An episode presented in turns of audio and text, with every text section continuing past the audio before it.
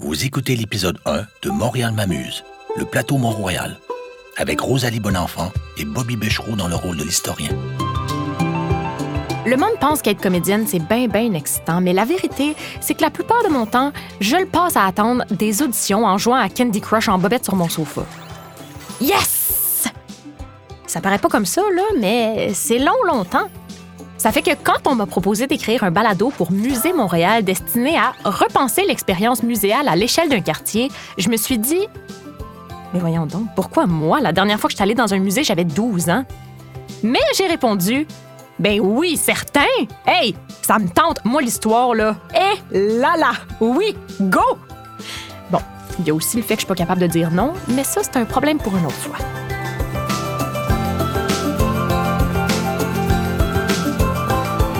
Fait que je me suis dit que j'allais faire le parcours proposé pour m'inspirer, tu sais. Puis en revenant, ben j'arrêterai à la boulangerie parce que j'ai plus de pain. D'une pierre deux coups, tu sais. Hé, je sens déjà que ça va bien aller cette affaire-là. Je suis super enthousiaste. Premier arrêt, l'ITHQ. Hein, on dirait que je vois pas le rapport entre l'histoire puis les musées puis l'ITHQ. Ça me donne faim en tout cas, puis ça me fait penser que j'ai toujours pas regardé la dernière saison des chefs, mais à part ça, hey, je le sais pas là. Oh, ça commençait bien pourtant, d'une pierre deux coups, puis tout. Bon, quand on m'a proposé le projet, on m'a dit qu'il y aurait un historien pour m'aider que je pouvais contacter. pour vrai, j'ai pensé, ben oui, toi, un historien, j'ai tellement hâte d'avoir l'air d'une dinde parce que je confonds encore Jeanne Mance puis Marie de l'Incarnation. Mais j'ai dit, ben oui, c'est certain. Hey, ça me tente, un historien. Et là là, oui, go. Bon, j'en suis juste à la première étape, puis il faut déjà que je l'appelle, ça a l'air. Euh, j'ai son nom et son sel avec moi. Hein. OK, je l'ai. Réal, t'es trop brillant. Mais voyons donc. Impossible. Il s'appelle pas de même pour vrai. Réal, t'es trop brillant. À qui ai-je l'honneur? Ben oui, il s'appelle de même pour vrai. Bonjour Réal, Euh, c'est Rosalie à l'appareil. Je vous appelle concernant le projet de parcours. euh, Pour les musées de Montréal, oui. Je connais bien le projet. Juste m'envoyer tes questions, puis je te répondrai dès que je pourrai. Ouais, mais c'est ça l'affaire. Je veux comme pas vous déranger, mais c'est parce que je suis là en ce moment, au point A. Puis je me demandais c'était quoi le rapport entre les THQ puis l'histoire. Euh, C'est parce que je donne un cours dans quelques minutes, là. Je peux pas... euh, Non, non, mais c'est c'est parfait, ça va être résumé comme ça. C'est juste pour me donner une idée, là, pour m'inspirer, parce qu'il faut que je trouve une idée pour le balado. Puis en plus, moi aussi, j'ai de quoi faire, faut que j'aille chercher du pain. Fait que. C'est que ça se résume pas comme ça, là. Mais disons que l'ITHQ a formé plusieurs générations de chefs et de professionnels de l'industrie touristique au fil des ans. Ouais, ben c'est parce que ça, je l'aurais comme un peu deviné, Il là. a ouvert au lendemain de l'Expo 67, au moment où le Québec s'ouvre sur le monde. À l'époque, on a un désir d'accueillir davantage de visiteurs et de bien les accueillir. À ça, se mêle la volonté des Québécois de découvrir la haute gastronomie internationale et l'envie de développer la gastronomie locale. OK, puis ça a toujours été là, en face du Square Saint-Louis? Non, c'est après un incendie qu'ils sont venus s'installer là, en 76. Mais regarde, mon cours va commencer. Il faut vraiment que j'y aille. Écris-moi si tu as besoin de plus de précision. Ben voyons, il coupe ça court de même, lui. Bon. Mais là, c'est parce que j'avais d'autres questions, moi, sur le Square Saint-Louis. Tout ce que je sais là-dessus, c'est que j'ai déjà eu une date, là, il y a 10 ans à peu près, puis qu'il y a bien des écureuils, mais je pense pas que ça va intéresser le monde tant que ça. Hein? Non, c'est pas vrai. Je sais qu'au 19e siècle, c'était là que vivait l'élite de la bourgeoisie canadienne-française, puis qu'après, il y a eu plein d'artistes qui ont resté là. Bon, Émile Nelligan, évidemment, mais aussi euh, Dany Laferrière, Michel Tremblay, Pauline Julien, Gérald Godin, Gaston Miron, Denise Boucher. Et quand j'y réfléchis, je trouve que ça représente bien Montréal. C'est une gang de poètes puis d'auteurs, indépendantistes notoires pour la plupart, qui se retrouvent à l'endroit de la ville avec la plus forte concentration de demeures victoriennes. Sais, l'architecture victorienne, il y a comme pas grand-chose de plus anglais que ça. C'est ironique quand même. Et le Square Saint-Louis, on l'appellera plus Square, on va l'appeler Carré, en français s'il vous plaît. Un beau pied de nez aux Anglais, ça. Ou, si ça se trouve, c'est juste dans ma tête, tout ça, puis c'est juste que les loyers étaient vraiment pas chers ici dans les années 70. Je continue vers Prince Arthur. Ça, c'est rien pour calmer ma faim. Il y a tellement de restos sur la rue piétonne. À avoir su, je me serais apporté un lunch. Est-ce que j'ai le temps de m'arrêter, grignoter un petit quelque chose? Hmm, vietnamien, portugais, grec. Non, faut que je me branche, mais il y a ben trop de choix. Non, non, moi je me connais, là. Si je commence à m'épivarder, ça va mal finir. Je vais me retrouver à magasiner une nouvelle paire de jeans sur Mont-Royal avec un poulet portugais d'une main puis une boule de sésame dans l'autre. Concentre-toi, Rosalie, concentre-toi. Où est-ce que je m'en vais après ça? Musée des Hospitalières. OK. Et c'est un petit détour quand même, hein, pour se rendre? Ouais, faut avoir le goût. Je peux-tu le sauter? On dirait que je le sauterais. Rosalie, c'est réel, mes étudiants sont en pause. Est-ce que tu t'en sors? Je m'excuse, j'ai un peu expédié tantôt. Ah non, non, c'est correct, je me suis débrouillée. Je connais pas mal plus d'affaires que je pensais, en fait. Mais, euh, ouais, non. Là, je m'en vais vers le musée des hospitalières qui a été créé par Marie de l'Incarnation, là, tout ça. Euh, Jeanne Mance, tu veux dire? Euh, oui, oui, c'est ça que je veux dire, Jeanne Mance. Mais, en fait, je me disais que j'allais peut-être le sauter parce que. Ben d'abord, c'est pas Jeanne Mance qui a créé le musée, elle a fondé l'Hôtel Dieu. Le musée, il a été fondé en 1992 lors du 350e anniversaire de la Fondation de Montréal et de l'Hôtel Dieu, qui était autrefois situé dans le Vieux-Montréal actuel. Et vraiment, là, ce serait dommage de ne pas y aller. Le musée des Hospitalières met en valeur l'un des ensembles conventuels les mieux conservés de la métropole. Ouais, mais c'est parce que c'est tout un détour, là, pareil. Je comprends, mais l'Hôtel Dieu, qui est à l'origine situé dans le Vieux-Montréal, c'est le premier hôpital de Montréal. C'est là que Jeanne Mance prodiguait des soins aux premiers habitants de Ville-Marie, les malades et les blessés français, mais aussi des aïeux Huron-Wendat et Algonquin. Ouais. Mais, tu sais, c'est parce que moi, les hôpitaux, là. En tout cas, fais ce que tu veux, mais garde bien en tête que ce musée-là retrace quatre siècles d'histoire à travers sa collection reliée au développement de Montréal, à la pratique des soins hospitaliers, de la médecine et de la pharmacie et aux arts sacrés. La collection des hospitalières est composée de plus de 22 000 objets, dont plusieurs remontent à la Nouvelle-France. Ouais. Et bon, évidemment, ce musée souligne aussi le rôle crucial joué par les femmes dans le développement des services de santé et des services sociaux à Montréal. C'est un rôle dont l'arrondissement garde de précieux témoins. Ce musée, mais aussi les bâtiments ayant anciennement abrité l'hôpital Sainte-Justine et la goutte de lait. Euh, Je pense que tu vas y aller tantôt. Mais sans cet apport féminin important, des milliers de jeunes vies auraient connu un destin beaucoup plus tragique. Les hospitalières ont joué un rôle déterminant dans le développement de ce qui est devenu le plateau, comme on peut le voir à travers la toponymie et le bâti urbain. Elles ont aussi donné aux patients de l'Hôtel Dieu et à leurs voisins l'opportunité de visiter ce qui est maintenant l'un des plus beaux jardins de Montréal. Il faut absolument que tu vois ce verger en plein cœur de Montréal, comme ça, là. C'est toute une expérience. Ah, OK. Euh, Mon cours reprend. Euh, Fais-moi signe s'il y a quelque chose. OK, bye! Ben, c'est sûr qu'un musée qui honore le rôle des femmes, je peux pas passer à côté. Franchement, il aurait pu commencer par ça. Bon, OK, bon, j'y vais, mais avant tout, sandwich au poulet. Le musée des fusiliers, coin des pins et drolets. Voir que je suis passée mille fois devant puis que j'ai jamais remarqué les deux esprits de gros canons en avant. Ce musée, situé dans le manège militaire et faisant partie du réseau des musées militaires canadiens, a pour mission non seulement la conservation d'artefacts, mais surtout la transmission de l'histoire du régiment et de la ville de Montréal. À sa création, le 65e bataillon est le seul bataillon francophone à Montréal. Ah oui, c'est vrai! J'avais déjà entendu ça que l'armée, c'était essentiellement une affaire anglophone jusqu'à la Deuxième Guerre mondiale. Il va entre autres servir lors de la répression de la révolte des Métis du Nord-Ouest menée par Louis Riel en 1885. Le Mount Royal Rifles devient le régiment des carabiniers Mont-Royal en 1902 et change encore de nom pour Fusilier Mont-Royal en 1931. Le premier colonel honoraire du régiment sera Rodolphe Forget, un des premiers millionnaires canadiens-français. Oh, tiens, il y a sa photo. Belle moustache. On crée des bataillons, puis des régiments francophones pour encourager la participation des Canadiens français à l'effort de guerre. OK, mais c'est pas un peu un drôle d'endroit pour mettre un fort? Une si grosse affaire en plein milieu de la ville? Pourquoi là? Je vais texter Réal pour pas le déranger.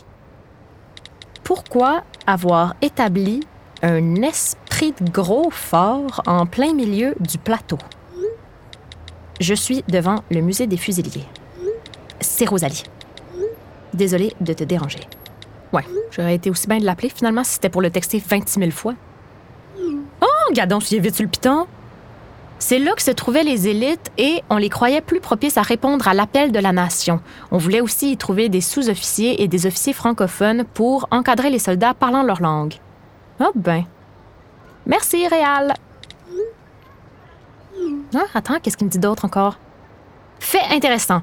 La rue Henri-Julien qui le borde a été nommée en l'honneur d'un peintre et caricaturiste québécois, Henri Julien, surtout connu pour ses paysages et ses caricatures de politiciens. Ce dernier accompagne un régiment de la police montée lors d'une expédition dans le nord-ouest canadien en 1874. On lui doit aussi une magnifique illustration de la légende de la chasse-galerie. Tu regarderas ça. Ah ben oui, mais ça, je l'ai déjà vu, par exemple. C'est vrai qu'elle est magnifique. Euh, je continue de lire. Nombreux furent nos membres qui participèrent activement au développement de la ville de Montréal telle qu'on la connaît aujourd'hui. Bon, ben, j'imagine qu'il faut rentrer pour en savoir plus. On s'était des, des- fermiers, des, gens de la Gaspésie, des gens de, la côte- de Nouveau-Brunswick, un peu partout, des gens, des gens de la terre, des fermiers, des bûcherons, des, mineurs, des, pêcheurs, enfin des gens qui, qui étaient habitués à coucher dehors pour savoir qu'est-ce que c'est que les intempéries, etc., etc. Puis qui savent tirer avec une carabine. Il fallait qu'ils sachent tirer à la perfection. Prochain arrêt. Excusez. Oups, excusez. Euh, je suis au bon endroit? Ils veulent-tu que j'aille me faire tatouer ou quoi? Non, là, je pense qu'il faut que j'appelle Montréal à la rescousse. oh, Montréal. Montréal. Sûrement quand il a déjà fait, je peux pas croire. Euh, Rosalie, mes élèves sont en examen, je peux te rappeler? Non, non, mais ce sera pas long, le Réal, c'est juste parce que. J'entends pas, là, parle plus fort. Ah, ben oui, mon Dieu, c'est vrai, j'ai pas besoin de chuchoter. Et là là. Euh, Réal, c'est parce que je suis au 3778 Saint-Denis, puis je comprends pas. C'est un studio de tatouage. Je- Attends, attends, je vais sortir de ma classe, là. Il faut vraiment que je te conte ça, c'est vraiment le fun comme histoire. Penses-tu que ça me ferait bien une petite fleur, tu sais, en dessous de l'oreille ou sur le poignet, genre? Ben, je sais pas, Rosalie, je t'ai jamais vu. Mais quand même, tu m'as peut-être pas vu, vu, mais tu sais quand même un peu à quoi je ressemble. Non, vraiment pas, désolé. T'es sûr? Tu sais, c'est zéro pour faire genre, ah, mais tu sais, je suis quand même un peu. Je travaille dans. Je veux dire, je, suis la fille de.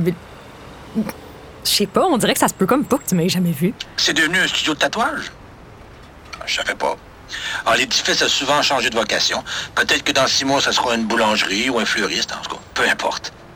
Là, tu te trouves devant le berceau de deux institutions qui ont marqué la pédiatrie au Canada. C'est à cet endroit qu'Irma Levasseur, la première femme médecin francophone au Canada, avec l'aide de Justine Lacoste-Beaubien, fonde le refuge des petits malades, qui deviendra l'hôpital Sainte-Justine. Ah ouais, c'est là pour vrai? C'est là que tout a commencé, oui. Le petit hôpital a déménagé sur la rue de Lorimier, coin Rachel, un an plus tard, parce qu'il manquait de place. Il s'est déplacé ensuite dans Rosemont, sur la rue Saint-Denis, en 1914, avant d'aboutir à son emplacement actuel sur Côte-Sainte-Catherine en 1956. Wow! C'est aussi dans cette petite maison que Montréal voit naître la goutte de lait. Je ne sais pas si tu en as déjà entendu parler. Non. C'est un service qui visait à aider les familles démunies à lutter contre les hauts taux de mortalité chez les nourrissons. Tu sais qu'à l'époque, un nourrisson sur quatre périssait. Ben oui, t'avais raison, hein? C'est le fun au bout comme histoire. Ben non, comment tu veux que je sache ça? Et c'est énorme, pareil! Oui. À l'époque, Montréal arrive deuxième après quelques temps en Inde en matière de mortalité infantile. Comment ça se fait? L'hygiène en partant, mais surtout les récipients de lait n'étaient pas stérilisés. Ils étaient transportés à la température ambiante, alors, imagine. C'est pour ça que les cliniques de puriculture, qui étaient gratuites à l'époque, alors que la médecine ne l'était pas, ont grandement amélioré la situation en donnant accès à du lait pasteurisé aux familles. D'ailleurs, le lait pasteurisé n'est devenu obligatoire à Montréal qu'en 1925. Tu te rends compte un peu? Parce que, comme tu sais, à l'époque, c'était les villes qui s'occupaient de la santé. C'était pas centralisé par les provinces comme aujourd'hui. Ben oui, hein, comme je sais. Mais là. Par euh, contre, il faut vraiment que j'y retourne. Mes élèves commencent à avoir fini. Bon courage. Ouais, c'est sûr que si j'avais su qu'il allait me parler de bébé mort, j'y aurais peut-être pas demandé s'il me voyait avec une petite fleur sur le poignet, là, mais. Quand même, il sait zéro à quoi je ressemble! Voyons! En tout cas, je vais m'en remettre, là. Je remonte Saint-Denis. Sur les 300 commerces qu'il y a, je suis pas mal sûre que je vais être capable de trouver mon pain, que j'ai toujours pas acheté. Puis après ça, l'avenue Mont-Royal. Ça, ça va être super facile parce que c'est là que je reste.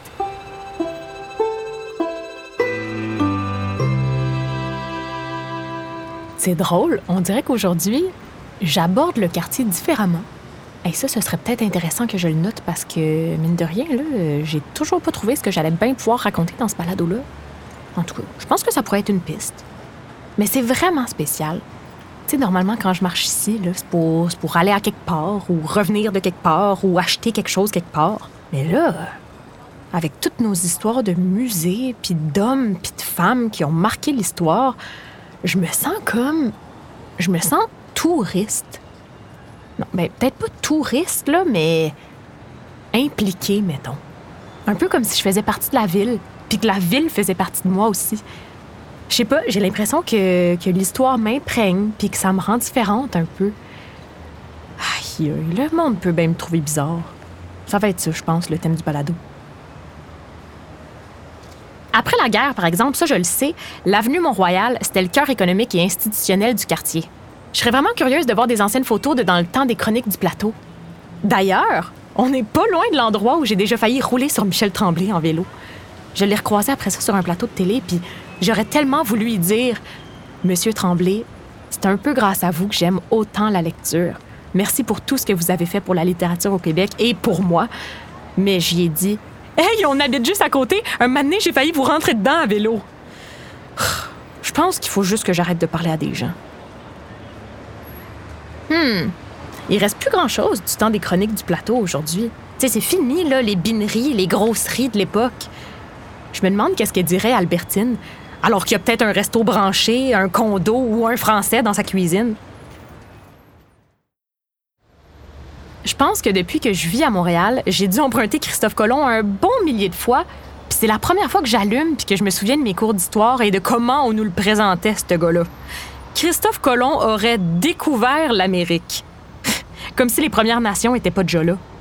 Il s'appelait comment le gars ou la femme qui a vraiment découvert l'Amérique des milliers d'années avant que le bon Cricri pense qu'il l'a découverte? Il reste quoi de lui ou d'elle? Pas mal sûr que je trouverai pas la réponse au Parc La Fontaine, mais c'est là que je vais. D'ailleurs, une autre affaire que je me suis jamais demandé, c'est pourquoi il s'appelle de même? Est-ce que c'est A, à cause de la fontaine en plein milieu, B, à cause du poète Jean de La Fontaine, ou C, à cause d'un autre La Fontaine que le poète, mais qu'on sait pas trop c'est qui. Ou en tout cas que moi, je sais pas trop c'est qui. J'appellerais bien Réal pour savoir, mais il me semble que je l'ai assez dérangé pour aujourd'hui. De toute façon, quand même, hey, je peux pas croire. Je suis sûre que s'il voyait ma face, il saurait je. C'est juste que là, de même, hors contexte au téléphone, il m'a peut-être pas replacé, tu sais. De toute façon, pourquoi ça me dérange à ce point-là? En tout cas, c'est peut-être écrit dans la documentation que j'ai reçue pour préparer le balado pourquoi le parc La Fontaine s'appelle le parc La Fontaine.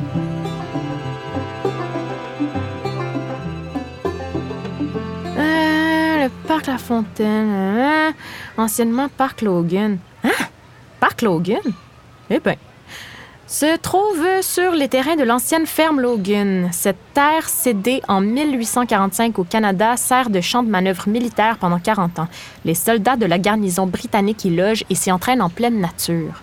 En pleine nature? Puis aujourd'hui, c'est ça? C'est fou, pareil. La ville de Montréal loue une partie de la ferme Logan pour créer un parc qu'on inaugure en 1874 sous le nom de Parc Logan. Ouais, OK, mais la fontaine, ça vient d'où? C'est quand même bien ça qu'on veut savoir, nous autres, là. Les premiers grands travaux d'embellissement et d'aménagement sont entrepris en 1888, blablabla. Bla, bla. En 1890, une maison est construite pour le gardien. Pendant 60 ans, elle est habitée par le surintendant des parcs, Émile Bernadet, et sa famille. Hey, il l'avait-tu la job, lui? Le rêve, tu vis dans un parc! En 1900, la ville creuse deux bassins de niveaux différents au centre du parc. Ils sont séparés par une cascade au-dessus de laquelle l'architecte et paysagiste Clovis de Grelle aménage le pont des amoureux. Pourquoi ça? J'imagine que le monde allait frencher en dessous, je te gage? Et bingo! OK, mais on sait toujours pas pourquoi il s'appelle de même, là, le bon parc La Fontaine. Occupant une place de plus en plus importante dans le cœur de la population, le parc Logan est rebaptisé Parc La Fontaine en 1901. Aha! Il est nommé non pas en fonction de sa célèbre fontaine, ni du fameux écrivain, mais en mémoire de Louis-Hippolyte Lafontaine, le premier ministre francophone du Canada uni. OK, fait que c'était bel et bien petit C.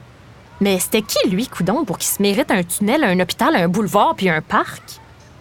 Je dois informer les honorables membres que quand même la connaissance de la langue anglaise me serait aussi familière que celle de la langue française, je n'en ferai pas moins mon premier discours dans la langue de mes compatriotes canadiens-français, ne fût-ce que pour protester solennellement contre cette cruelle injustice de l'acte d'union qui proscrit la langue maternelle d'une moitié de la population du Canada. Je le dois à mes compatriotes, je le dois à moi-même.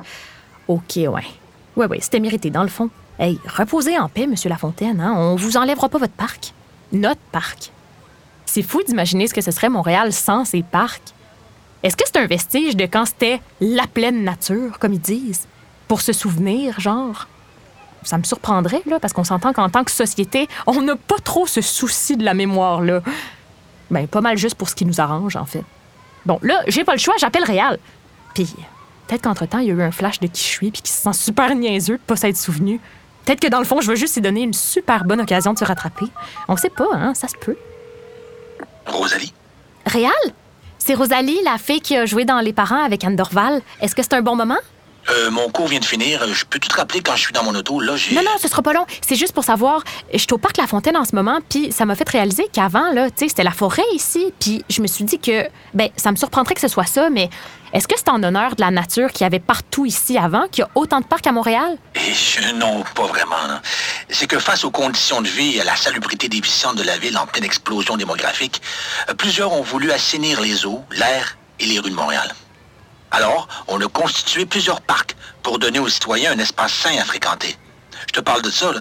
c'est au début du 20e, à l'époque où les loisirs commencent à prendre plus de place. Ah ouais, hein? Oui, c'est aussi la raison pour laquelle on a érigé des bains publics, comme le Bain Généreux, qui aujourd'hui abrite l'écomusée du Fier-Monde. Hein? Ben, c'est justement là que je m'en vais après. As-tu encore besoin de moi? Non, merci, je vais être correct. Bye! En plus, il faut que je me dépêche parce qu'il faut vraiment que j'aille acheter mon maudit pain avant que ça ferme, là. OK, c'était la dernière fois que je te dérangeais, promis. Ben, pour aujourd'hui, en tout cas. C'est correct, Rosalie.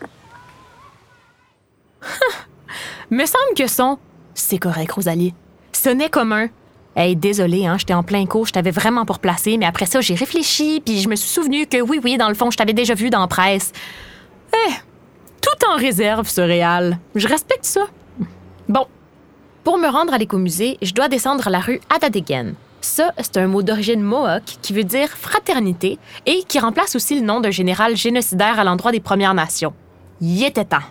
Après, c'est quoi la suite? C'est quand la suite? J'ai un poème de Joséphine Bacon qui me revient en tête. Ne me tue pas d'être vivante, ne me tue pas de sourire, ne me tue pas d'aimer, ne me tue pas d'être humaine, tue-moi si j'oublie.